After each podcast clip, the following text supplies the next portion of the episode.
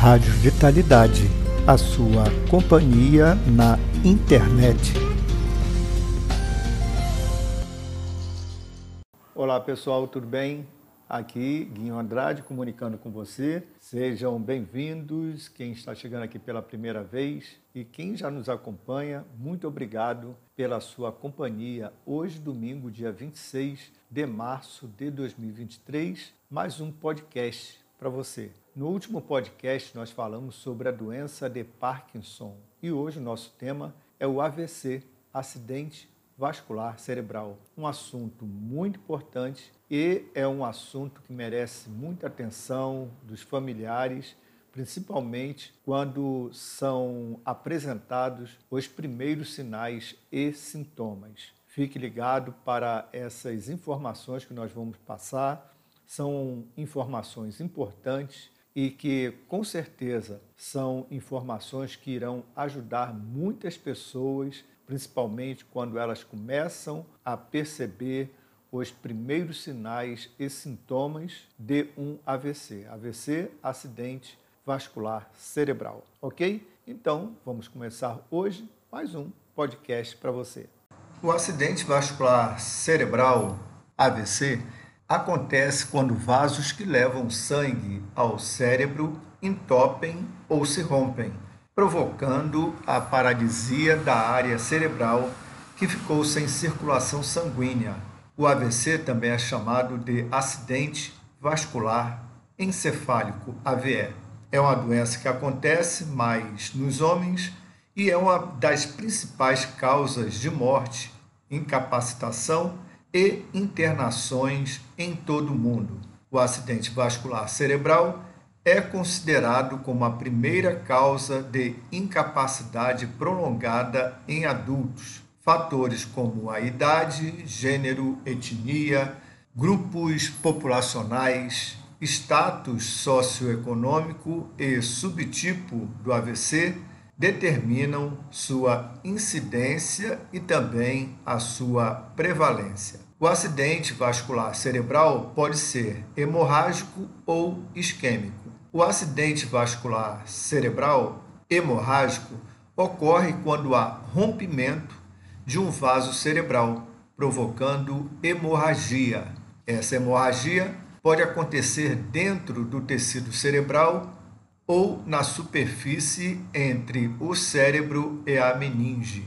É responsável por 15% de todos os casos de AVC, mas pode causar a morte com mais frequência do que o AVC isquêmico. O AVC isquêmico ocorre quando há obstrução de uma artéria, impedindo a passagem de oxigênio para células cerebrais que acabam morrendo, e essa obstrução pode acontecer devido a um trombo, uma trombose, ou a um êmbolo, uma embolia. O AVC isquêmico é o mais comum e representa 85% de todos os casos. A isquemia é a falta de suprimento de sangue para algum tecido ou órgão, Toda vez que a circulação de sangue não é suficiente para o funcionamento das células, ocorre a isquemia. Existem dois tipos de AVC hemorrágico: o AVC intracerebral e também a hemorragia subaracnoide. A hemorragia intracerebral ocorre quando o sangramento se localiza dentro do cérebro e a hemorragia subaracnoide ocorre quando o sangramento se dá entre o cérebro e a meninge, membrana que recobre o cérebro. Em relação a sinais e sintomas, este é um dos principais cuidados que a pessoa deve ter quando começa a observar uma pessoa que começa a apresentar sinais e sintomas característicos de um acidente vascular cerebral. Por exemplo, paralisias motoras, normalmente em apenas um lado do corpo, diminuição da força em um membro ou em todo lado de um, do corpo, perda de equilíbrio, com incapacidade de se manter em pé e dificuldade para realizar tarefas simples, como apertar um botão, ligar a luz ou levar um copo ou garfo à boca. A pessoa também apresenta alterações na marcha, dificuldades na fala e boca torta, alterações na musculatura da face ou desvio dos olhos, alterações visuais como visão dupla, cegueira parcial ou total, desorientação, comportamento estranho e confuso ou discurso incoerente de início súbito. E também apresenta uma diminuição do estado de consciência. Além disso, o AVC apresenta alguns fatores de risco, como a hipertensão, o diabetes tipo 2, colesterol alto, sobrepeso, obesidade, tabagismo, uso excessivo de álcool, idade avançada, sedentarismo, uso de drogas ilícitas, histórico familiar e também o sexo masculino também é um dos fatores de risco para o AVC. O diagnóstico do AVC é feito por meio de exames de imagem que permitem identificar a área do cérebro afetada e o tipo do derrame cerebral. O exame de tomografia computadorizada de crânio é o método de imagem mais utilizado para a avaliação inicial do AVC isquêmico agudo, demonstrando sinais precoces de isquemia. O tratamento só é efetivo se for iniciado dentro de 4 horas a 4 horas e meia após o aparecimento dos primeiros sintomas. Pessoal, muitas pessoas, quando começam a apresentar os sinais e sintomas, muitos familiares acreditam que às vezes esses sinais eles vão passar. No entanto, quando a pessoa começa a apresentar esses sintomas que foram relatados, esses sinais e sintomas que nós acabamos de relatar, os familiares precisam estar bem atentos. Em caso de dúvida, sempre observe a pessoa e sempre faça um contato, um diálogo com ela. Por exemplo, faça alguma pergunta, ela apresenta uma desorientação, Faça uma frase para ela repetir. Peça para ela repetir uma frase. Peça para ela levantar os braços. Se algum dos braços ela não tiver força para levantar e ela também apresentar essa confusão mental, dirija rapidamente para um hospital mais próximo. Porque, como eu falei, o AVC, quando tratado Dentro desse período de quatro horas, quatro horas e meia, o paciente vai apresentar sequelas com menos gravidade. No entanto, se for mais demorado, as sequelas elas tendem a ficar mais graves. Então, quando aparecerem esses primeiros sinais, em caso de dúvida, vá para o hospital, porque lá no hospital eles farão a consulta, eles farão a observação clínica e vão dar os medicamentos corretos para minimizar as consequências do AVC, ok? Então é um assunto muito importante que as pessoas simplesmente porque elas não têm essas informações e elas preferem ficar em casa esperando, aguardando que os sinais melhorem. Mas quando, como eu já falei, quando esses sinais começam a aparecer, vá imediatamente para o hospital. Lá eles farão a consulta clínica e eles darão os medicamentos necessários para o paciente, ok? Esse é um assunto muito importante que com certeza pode amenizar muito o quadro do AVC. O médico fará a avaliação clínica necessária. A pessoa acometida pelo AVC, o acidente vascular cerebral, ela pode apresentar sequelas mais leves ou também sequelas bem mais complicadas. Isso devido ao atendimento e também à rapidez com que ela chegou ao hospital. Nesse caso, o paciente que apresenta um AVC, ele vai apresentar também problemas de locomoção, principalmente a marcha e também problemas nos membros superiores. Um lado do corpo ele ficará paralisado. Nesse caso, após o período de internação, o paciente deverá passar por um acompanhamento fisioterapêutico, onde ele fará vários tipos de exercícios com a finalidade de diminuir o problema da sequela. Ele poderá fazer exercícios tanto nos membros superiores como também membros inferiores, principalmente para a melhora da marcha. Quem apresenta também o AVC, as sequelas também estão relacionadas com o equilíbrio, marcha e também a coordenação. Assim, tão logo a pessoa que teve um AVC sair do hospital, ela precisará de um acompanhamento de um fisioterapeuta com a finalidade de realizar treinamentos de equilíbrio, marcha e coordenação e também treinamento cognitivo.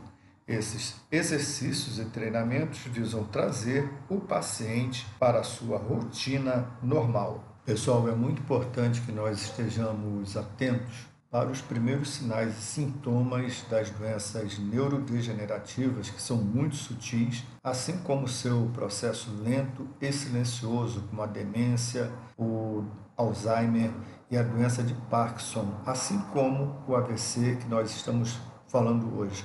Não podemos negligenciar os sinais que o corpo está nos transmitindo. Quanto mais rápido nós agirmos para realizar um trabalho preventivo, menores serão os efeitos e as complicações das sequelas. Pessoal, eu vou compartilhar com vocês algumas informações da Sociedade Brasileira de AVC. No ano de 2020, dados do SIM, Sistema de Informações sobre Mortalidade do Ministério da Saúde, DataSUS, mostraram 99.010 mortes por AVC no Brasil, incluindo dados de infarto cerebral, o AVC isquêmico, o AVC hemorrágico, hemorragia subaracnoidea e AVC não especificado como isquêmico ou hemorrágico. De acordo com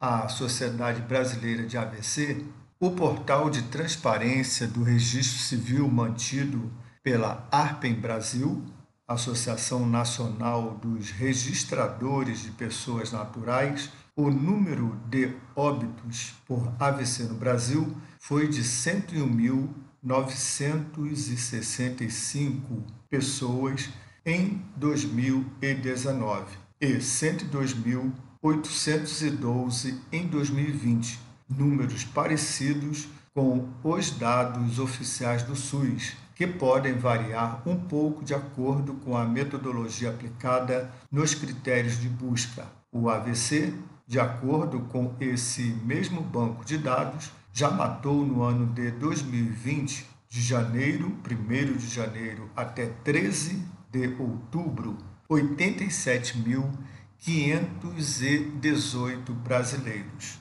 O número equivale à média de 12 óbitos por hora ou 307 vítimas fatais por dia, tornando o AVC novamente a principal causa de morte no país. No mesmo período, o infarto, por exemplo, vitimou 81.987 pessoas e a Covid-19 59.000 165 cidadãos. Portanto, o AVC, que até meados da década de 2010-2015 era a principal causa de morte no nosso país, passou para o segundo lugar de forma similar ao que vemos no resto do mundo e em países mais desenvolvidos. No entanto, em 2022, embora com dados menos oficiais, retoma a posição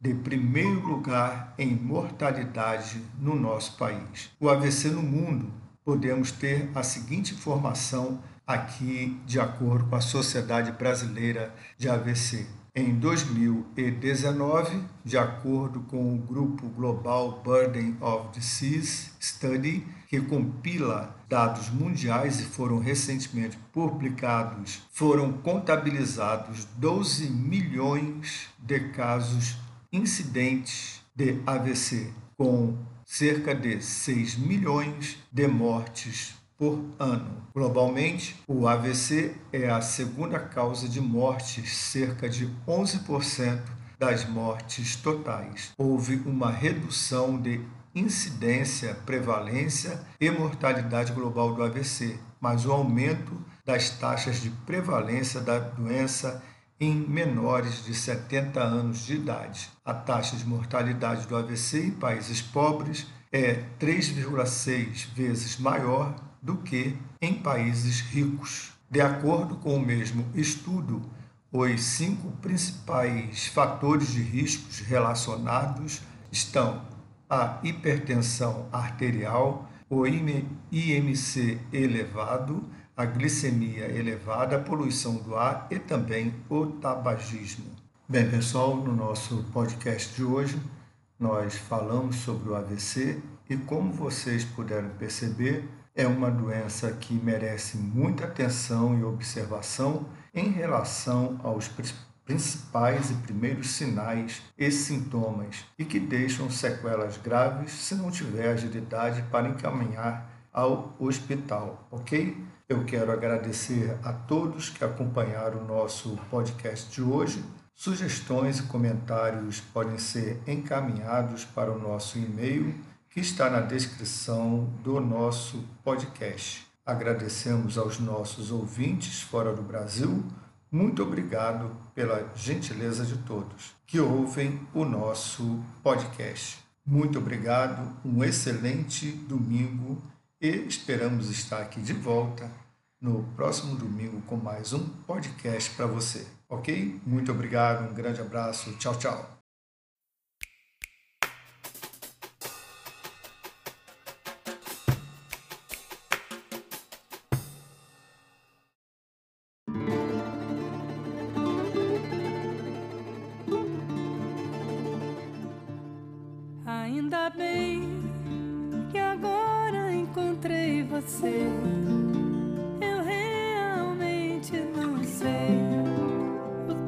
Fiz pra merecer